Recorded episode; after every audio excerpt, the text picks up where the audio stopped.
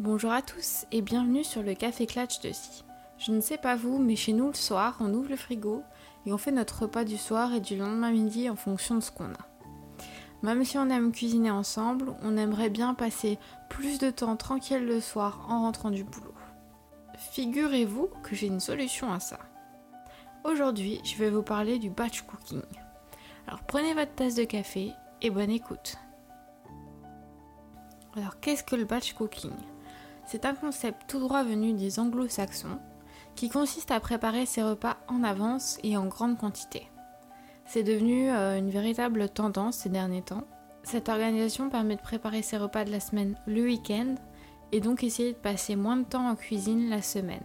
On prépare sa liste de plats avant de faire ses courses pour n'en faire qu'une fois par semaine. Bref, c'est toute une organisation pour essayer de se faciliter le quotidien. En plus de ça, on sait ce qu'on mange et on mange mieux. Avec le batch cooking, on oublie les plats tout préparés qu'on va acheter entre midi. On prépare le plat qu'on veut avec des produits frais et c'est moins cher et meilleur pour votre santé. On essaye aussi de cuisiner malin. Si vous avez assez d'aubergines par exemple pour faire deux plats différents, n'hésitez pas. Lancez la cuisson à la poêle d'un aliment en même temps que la cuisson au four d'un autre. Mais bien sûr, attention à votre consommation électrique. Vous apprécierez sûrement plus de réchauffer le gratin de patates douces plutôt qu'une pizza surgelée. Je sais pas vous, mais moi le choix est tout fait. Partagez-vous les tâches pour passer un moment ensemble. Avec Zertos, mon copain, on essaye de cuisiner le plus souvent possible ensemble en nous partageant les tâches. C'est quand même plus sympa que de le laisser tout faire et de discuter euh, d'un bout de la pièce à l'autre. En plus, vous pouvez gagner du temps puisque quand il y en a un qui coupe les légumes, l'autre y cuit autre chose, et etc. Bien sûr, en fonction des plats que vous voulez préparer, il ne faut pas oublier le problème de la conservation et d'hygiène. On privilégie les boîtes hermétiques et on laisse refroidir ces préparations environ 30 minutes avant de les mettre au frais.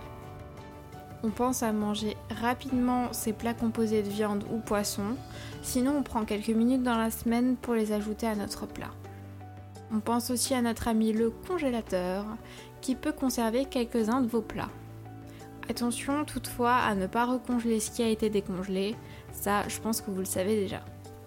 Pour éviter de vous retrouver avec une tonne de vaisselle à la fin de votre session cuisine, lavez la vaisselle au fur et à mesure. Vous verrez, ça change la vie.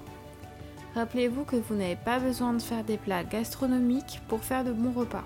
Pour des inspirations de recettes, n'hésitez pas à regarder sur internet ou chercher avec des hashtags comme batch cooking sur les réseaux sociaux. Vous pouvez également trouver des livres sur le sujet avec de nombreuses recettes à l'intérieur. N'hésitez pas à partager vos recettes ou vos impressions sur le batch cooking si vous avez déjà essayé cette méthode sur la page Facebook Le Café Clash de. On se retrouve la semaine prochaine pour un nouvel épisode. À bientôt!